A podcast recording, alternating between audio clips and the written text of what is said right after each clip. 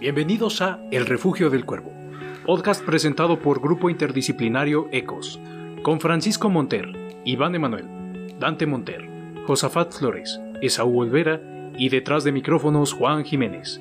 Este episodio con el tema Hola, ¿qué tal? En el capítulo de hoy nos acompaña la licenciada Cari Carieli Santos Castro.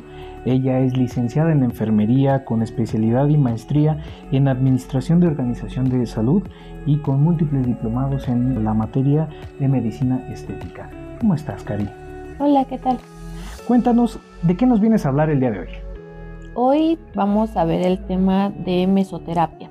Es una técnica estética eh, usada desde hace muchos años y yo creo que les podría ser un poco interesante.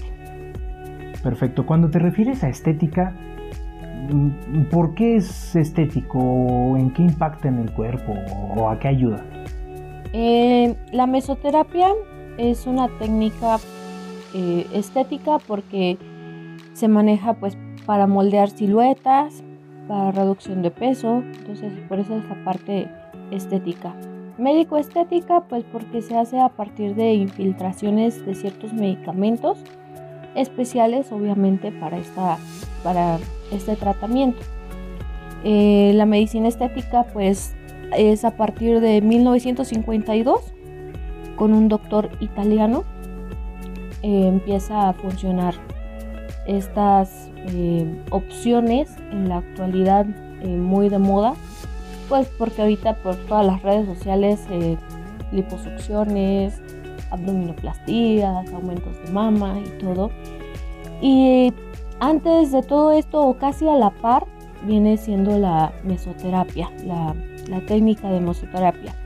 Esto nos ayuda en las personas que normalmente deciden no entrar a un procedimiento tan invasivo como es un quirófano o una liposucción entonces hay también tratamientos que se pueden hacer ambulatorios, esto es de que vas a una sesión y, sales a, hacer tu vida normal y vas reduciendo la... es por zonas, entonces vas reduciendo la parte en la que tú quieras bajar eh, el volumen. En la mesoterapia hay una diferencia. En la mesoterapia se utiliza para reducir volumen, no peso. El peso se genera por ejemplo, peso 70 kilos y bajé a 59. En la mesoterapia no, en la mesoterapia es volumen. Si tu cintura mide 90 centímetros, te aplicas mesoterapia y puedes reducir a, no sé, 85, eh, supongamos, ¿no? Entonces va conforme al volumen. Una pregunta. Mm, ¿Sirve por sí solo o forzosamente requiere el acompañamiento de dieta y ejercicio? Obviamente que cualquier tratamiento, yo siempre les digo a los pacientes, esto lo digo desde que empecé a, practicar la mesoterapia, a todos mis pacientes se los digo, no es magia. O sea, no te vas a inyectar algo y va a ser mágico. Para todo o cualquier tratamiento se genera eh, hacer actividades o poner de nuestra parte para crear esa mejoría. Entonces, en este caso, sí se necesita hacer un poco de ejercicio, un poco de actividad, cuidar la alimentación, tomar líquidos, dormir bien, para que pueda funcionar la, la mesoterapia. Inclusive, pues bajar el porcentaje de carbohidratos principalmente. Cari, dentro de esto que comentas de la, este, pues esta técnica, eh, ¿se necesita algún requisito para el terapeuta? Pregunto porque en muchas ocasiones me ha tocado ver en, vamos a decir nombres en ciertas instituciones educativas eh, que dan un, diplomado terapéutico y después ves a las personas que lo toman que inmediatamente ponen su ponen su consultorio y ahora le vamos a dar masajes y hacer negocio. Pero ¿qué certificación y qué conocimientos debe de tener el terapeuta para aplicar esta técnica?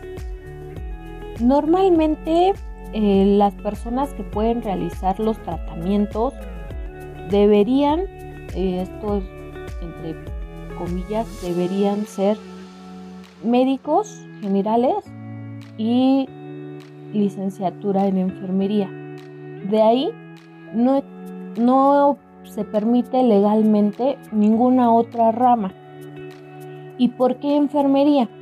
Porque la cédula te permite la infiltración, o sea, el meter sustancias al organismo. Entonces la cédula te lo permite. De ahí en fuera, ninguna otra profesión, ni cosmiatras, cosmiatras principalmente, nutrición, eh, dentistas todavía, pero pues ya está un poquito más fuera de su, de su ramo, ¿no? A menos que sea un dentista maxilofacial que se dedica una, una parte a la estética o al verse bien. Si se va a un diplomado de medicina estética, podría aplicar la mesoterapia. Pero de ahí en fuera, ninguna cédula que no permita la infiltración de medicamentos al organismo no podría eh, aplicar mesoterapia. Y si es muy recurrente esta parte en la que eh, vas al gimnasio y encuentras ¿no? esta, esta parte de los letreros de mesoterapia. ¿Y quién te la infiltra? Pues el entrenador, ¿no? Y el entrenador a lo mejor no tiene ni prepa terminada, ¿no? Sin ofender, claro está. Pero pues se dedicaron al ejercicio. A lo mejor sí tiene diplomado en fisioculturismo, en esas cosas, ¿no? Pero no podría infiltrar y sin embargo lo hace. Aquí una pregunta. Eh, eh, esta práctica que dices de que no son expertos en esa área de la salud, ¿podría acarrear un problema hacia los consumidores de este servicio? Sí, sí, sí, sí. Y a lo mejor no son problemas a corto plazo, inclusive podrían ser problemas a largo plazo. ¿De dónde vienen los problemas? Todo viene del medicamento que se elija para aplicar. Este es sumamente importante. ¿Por qué? Y ahí y esta parte yo creo que muchos de los de las personas o de las eh, oyentes en este momento no saben o no están enterados es que hay medicamentos especiales para mesoterapia y hay medicamentos que su función es otra y como efecto secundario hacen bajar la grasa, pero es un efecto secundario, no es su principal función del medicamento. ¿Qué pasa? Que en la actualidad, pues obviamente hay más demanda, hay más lugares, eh, como les decía en un momento, desde los gimnasios hasta los spas, hasta los hospitales o clínicas estéticas, ¿no? Pero, mm, por ejemplo, si tú te pones un medicamento de ese tipo, vas a ver resultados. Eso sí, vas a bajar el volumen óseo abdominal. Pero a largo plazo, dentro de unos 10, 15 años, vas a tener problemas cardíacos, ¿no? Por ejemplo. Y van, van a ser esos medicamentos. ¿Por qué? Porque su función no era lo que tú necesitabas. O estás poniendo un fármaco que con efecto secundario te baja eh, el volumen abdominal. Pero hay medicamentos que están certificados por COFEPRIS, que tienen los permisos, que, que se venden especialmente para hacer la aplicación de la intradermoterapia, que es lo mismo que mesoterapia. Y otra pregunta, más o menos cómo es el procedimiento que se hace en, esta técnica. El procedimiento que se realiza, y voy a hablar eh, de forma personal, lo que yo hago con mis pacientes, obviamente cada, cada persona tiene sus técnicas, sus maneras de trabajar y pues son muy respetables.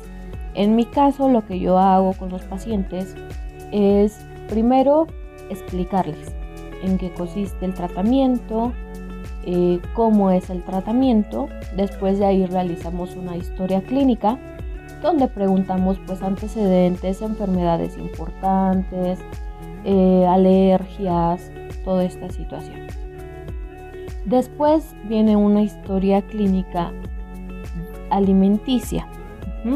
Esto es que desayunas, que comes, que cenas, cuántas veces al día, eh, por ejemplo, qué alimentos, cuántas veces a la semana los consumes. Por ejemplo, no sé, este, lácteos. Ah, pues los consumo 3 de 7, o sea, consumo 3 días de 7 de la semana. Entonces ahí se hace esa historia clínica. Después de eso se realiza una valoración. En medicina estética yo siempre he dicho que vamos a hacer lo que el paciente nos diga y nosotros le vamos a aportar el conocimiento. ¿Por qué? Porque la medicina estética se maneja muy muy diferente. Porque si yo estoy yendo a un lugar a que me reduzcan una zona, es porque esa zona no me gusta como está. Y yo te puedo decir, ah, no, es que tienes más grasita en los brazos. Y la paciente me va a decir, no, es que yo tengo mucha grasa en, en, el abdomen, ¿no? Yo quiero quitarme el abdomen. Entonces, empezamos por el abdomen, porque visualmente para la paciente es ahí donde tiene pues cierta eh, disgusto, ¿no? En su cuerpo. Entonces empezamos a preguntarle al paciente dónde eh, la paciente se, ve esa, esa molestia o, o ese volumen donde ella lo considera más importante. Después de ahí ya vienen nuestros conocimientos, es decirle, en esta área sí, en esta área no, en esta área hay que trabajarla de esta manera y se le empieza a explicar ya un protocolo conforme a su cuerpo lo que ella necesita. Ya después de realizar esa valoración, ya se procede a enseñarle el medicamento, eh, a explicarle cómo va a ser la técnica, qué es lo que necesitamos y se procede a la aplicación de, la mesoterapia. Y ahora sí que como psicólogo, psicológicamente, eh, una vez que ya está finalizado el tratamiento, eh, ¿cambia la actitud del paciente? ¿Mejora, por así decirlo? Sí, demasiado, demasiado, enormemente, como no tienen una idea.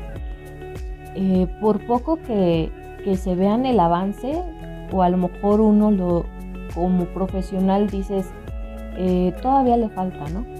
Pero si el paciente ya vio el cambio, cambia su actitud, cambia su forma de pensar, cambian hasta de novio, de marido, o sea, cambian todo. Definitivamente sí les ayuda emocionalmente. Una pregunta, ¿todos son candidatos a este procedimiento o hay alguna persona que no se lo pueda o puede ser candidato? No, no todos son candidatos. Eh, para eso es la historia clínica, para ver antecedentes. Si hay antecedentes importantes, no se aplica la mesoterapia. Normalmente si hay un estándar, como en muchos tratamientos y no nada más estéticos, y los podemos leer hasta en el frasco de vitaminas, ¿no? No menores de 18 años, no embarazadas, no con problemas de cáncer, este, no con leucemia, este, todas esas enfermedades generales que en cualquier tratamiento no se podrían aplicar. Y yo siempre he dicho, ¿no? Que una persona, no sé, un ejemplo con cáncer, no va a estar pensando en bajar la parte abdominal, ¿no? Está en otro, en otro contexto en ese momento.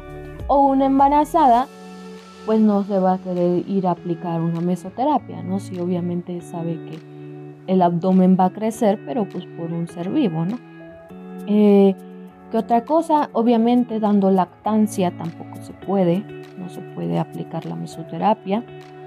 Em, esos son los más importantes. Este, otra pregunta, ¿quiénes son las personas que normalmente acuden a este procedimiento o en qué caso se podría recomendar a las personas acudir a mesoterapia?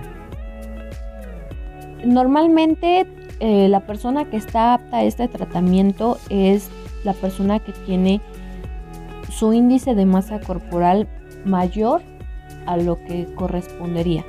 No les digo un específico porque todo depende de nuestro peso y de nuestra talla.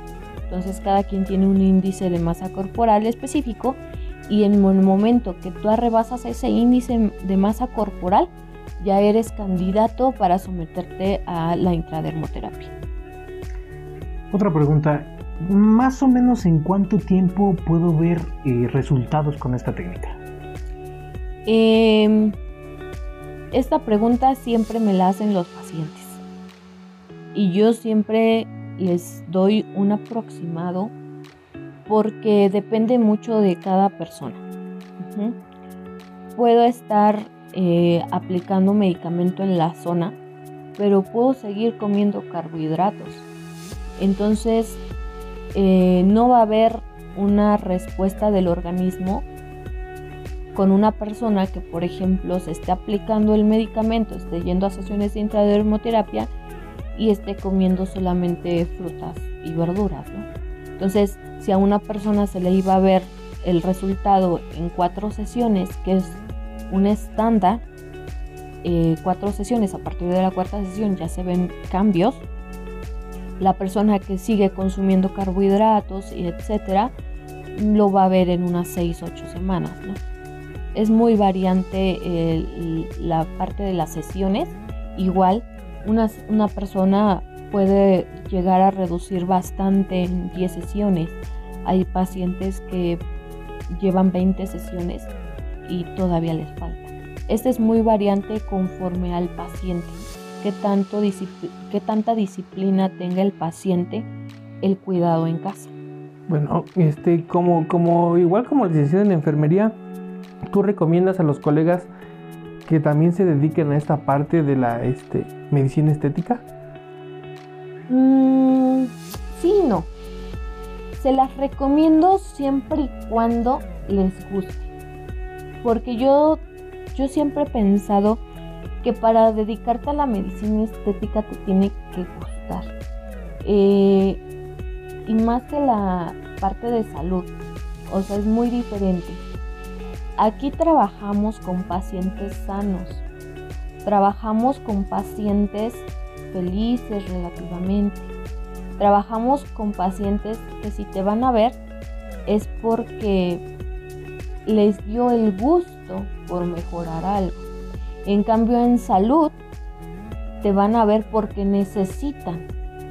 O sea, no es porque quieren, sino porque necesitan.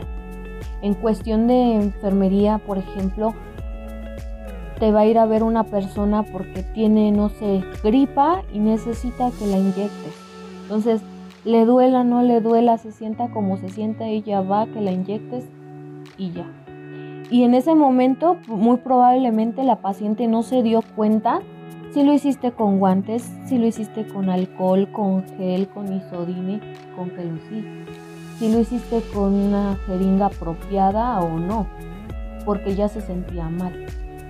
En cambio, en la medicina estética van muy fijados y normalmente nos toca lidiar con pacientes que no es la primera experiencia que tienen con medicina estética. Son pacientes que normalmente recur recurren a los tratamientos, entonces ya llevan cierta fijación ante tus procedimientos. Entonces yo creo que debe de gustarte, definitivamente encantarte la medicina estética para poderte dedicar a esto, para poder ser empático con el paciente y también tolerante, ¿no? En, tolerante en el aspecto en que te dice, es que quiero bajar, es que quiero bajar y es que quiero bajar, ¿no? Y ellos solos se bloquean y viene la parte psicológica, ¿no? Que hasta en ellos tienes que, que ayudarles en las sesiones, de decirles, oiga, pues ayúdeme, este, yo estoy haciendo la parte de, de infiltrar el medicamento, pero pues eh, usted debe de comer sano, debe de salir a caminar por lo menos 15 minutos, etcétera. Entonces yo creo que sí te debe de, definitivamente de gustar. Y lo recomiendo, sí lo recomiendo, repito, eh, siempre y cuando les guste el área.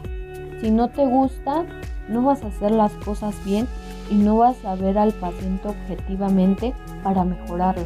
Te va a dar igual. Ay, yo se la pico. Si baja o no baja, ya es su problema del paciente.